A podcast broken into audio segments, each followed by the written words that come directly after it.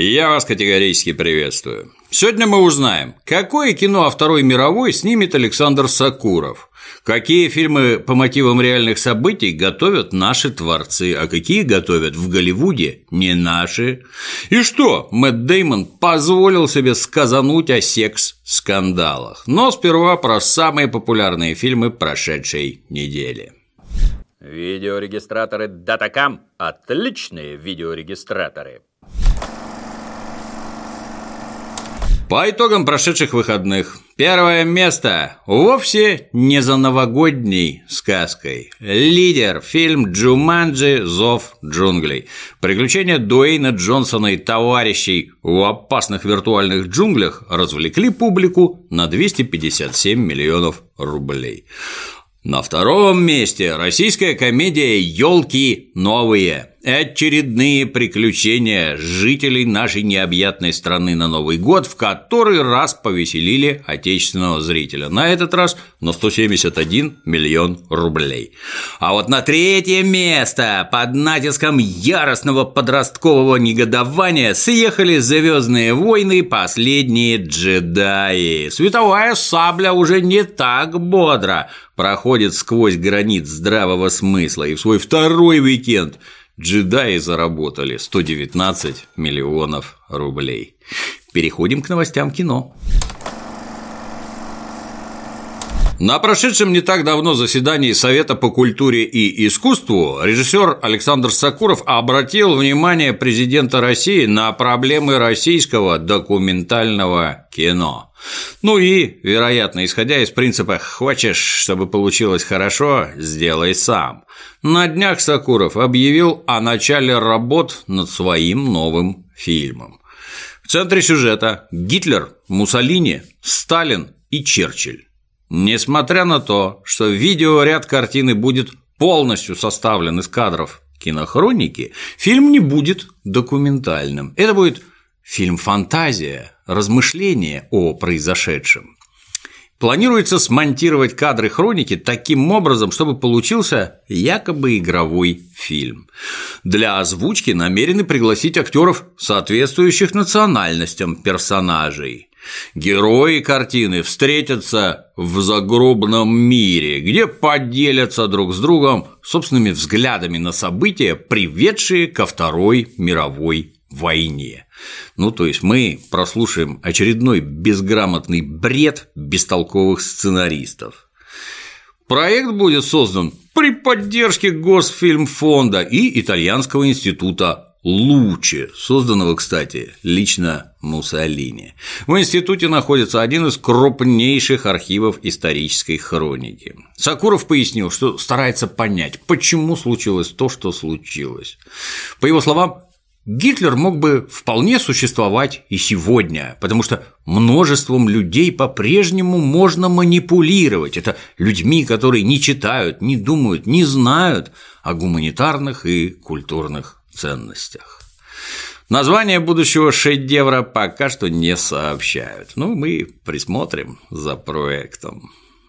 Киностудия имени Горького стала победителем конкурса на поддержку Министерства культуры в 60 миллионов рублей на производство фильма о Зое Космодемьянской.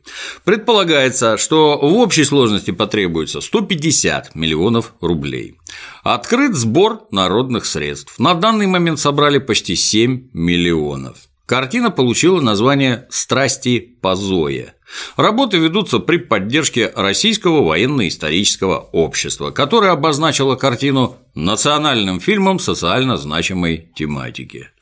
Сценарий написан на основе исторических документов и свидетельств выживших участников войны. Срежиссирует фильм Егор Кончаловский. На волне страстей кипящих в застенках Голливуда, западные творцы уже готовятся снять документальный фильм о Харви Вайнштейне. Производством займется компания BBC. Фильм снимают для телевидения, но малым тиражом прокатят и в кинотеатрах. Глупо упускать шанс урвать на мегаскандале Оскара или еще что-нибудь престижное. Для производства уже привлечен оскароносный продюсер Саймон Чин. Его компания урвала золотого болвана за документальный фильм «Man on Wire» – «Человек на проволоке» или «Канатоходец», наверное о канатоходце, который в 1974 году 45 минут разгуливал по канату между башнями печально известного Нью-Йоркского всемирного торгового центра.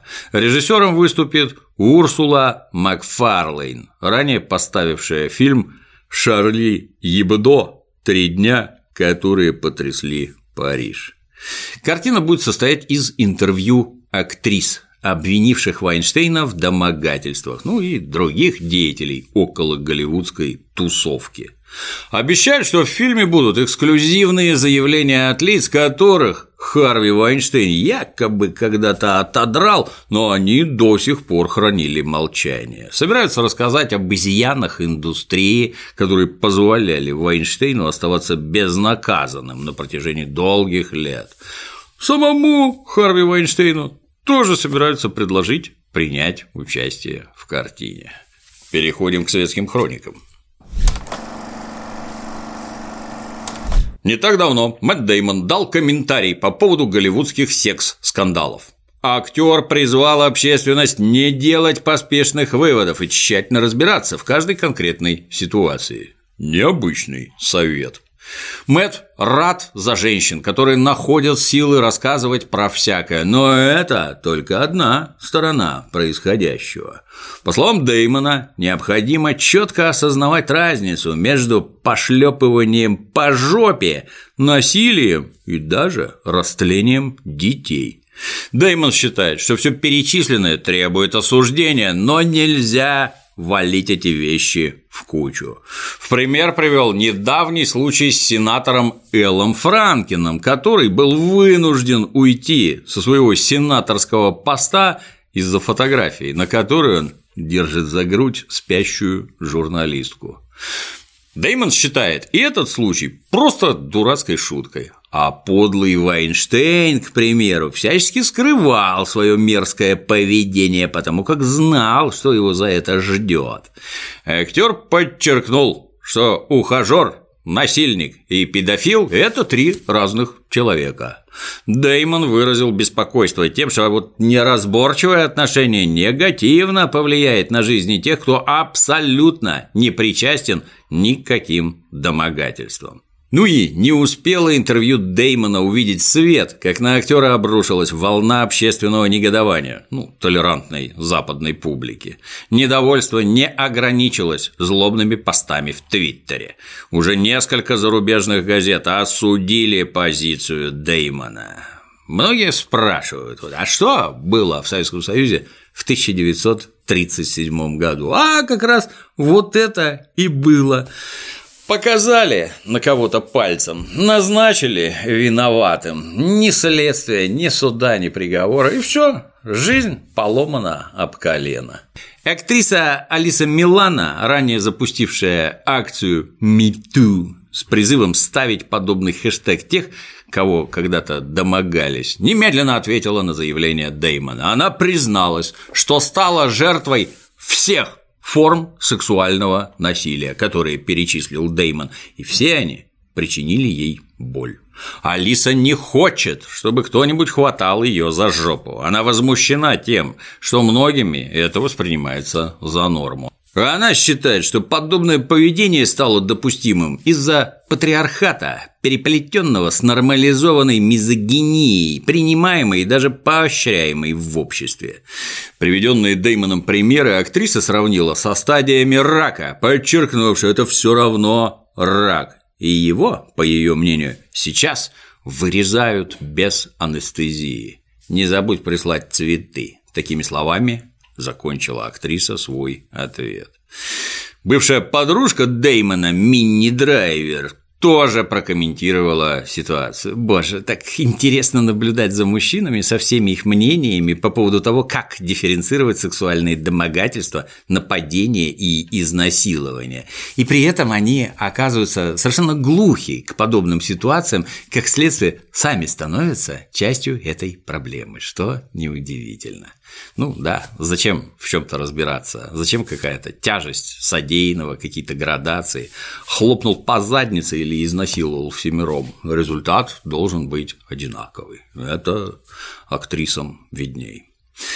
На предстоящем «Золотом глобусе» актрисы намерены провести акцию протеста против домогательств, дружно нарядившись в черное. Ну а сейчас стало известно, что к ним присоединятся и актеры, ну, судя по всему, эти тоже получали роли и Оскаров через чьи-то койки в гостиничных номерах. На что не пойдешь ради Оскара и повышения в профессии.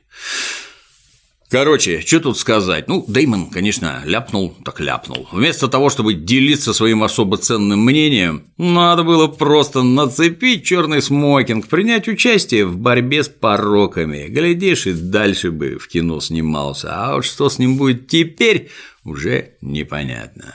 Ну а сейчас, что нам покажут на новогодних выходных? Главная премьера недели – отечественная спортивная драма «Движение вверх». Олимпиада 1972 года в Мюнхене. Тогда сборной СССР по баскетболу удалось подвинуть с пьедестала несокрушимую сборную Соединительных Штатов, лидировавшую на тот момент аж с 1936 года. В современных реалиях фильм о победе советских спортсменов выглядит как минимум странно победы, это замечательно, но в свете недавнего отстранения российской сборной от участия в грядущей Олимпиаде многие невольно задались вопросом, а эти победы, они вообще ради чего? Да и речь в картине идет о стране, которой давно уже нет. О той стране, которая могла без затей послать международные соревнования со всеми их подковерными интригами и провести свою собственную Олимпиаду, Спартакиаду, игры доброй воли со своими достижениями и со своими мировыми рекордами. Ну, в общем, любители жанра могут ознакомиться, а остальные берегут новогоднее настроение. А отечественный мультик «Три богатыря и принцесса Египта». На носу Новый год, богатыри тоже люди и, соответственно, собираются вместе, чтобы по-богатырски отметить праздник. Но сбыться планом не суждено. Тринадцатый месяц по имени Дурило готов воплотить в жизнь свой хитрый план по захвату мирового господства. Быть тринадцатым месяцем тяжело, никому ты не нужен. И Дурило намерен изменить статус-кво и стать главным среди месяцев. Дабы не вызвать лишних подозрений, Дурило представляется богатырям Дедом Морозом, и все вместе они отправляются чартерным рейсом на волшебных санях в Египет. Именно туда ведет след украденных у богатырей жен. Маленьких детишек, как обычно, можно сводить в кино. Семейная фантастика – мой любимый динозавр. Маленький городок, не знающие, чем себя занять тупые подростки, слоняются в поисках приключений на собственные задницы, и судьба подкидывает им таковые.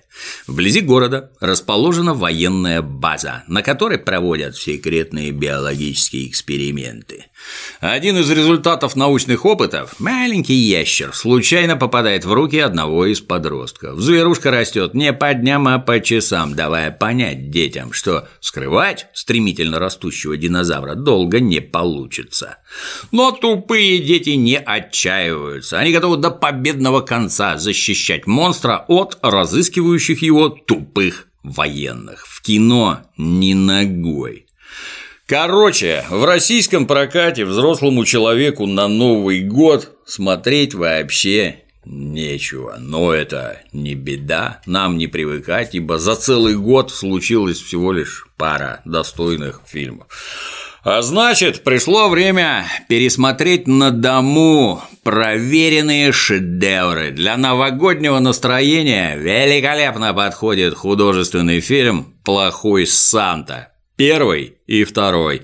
Оба в правильном переводе Гоблина. Говорят, Говорят, в сети появилась новинка, отличный мультик в правильном переводе Гоблина. Говорят, имеется в наличии в известных запретных местах. Ищущие обрящут. С Новым годом! Удачных праздников! Берегите себя и близких. До новых встреч в 2018 году.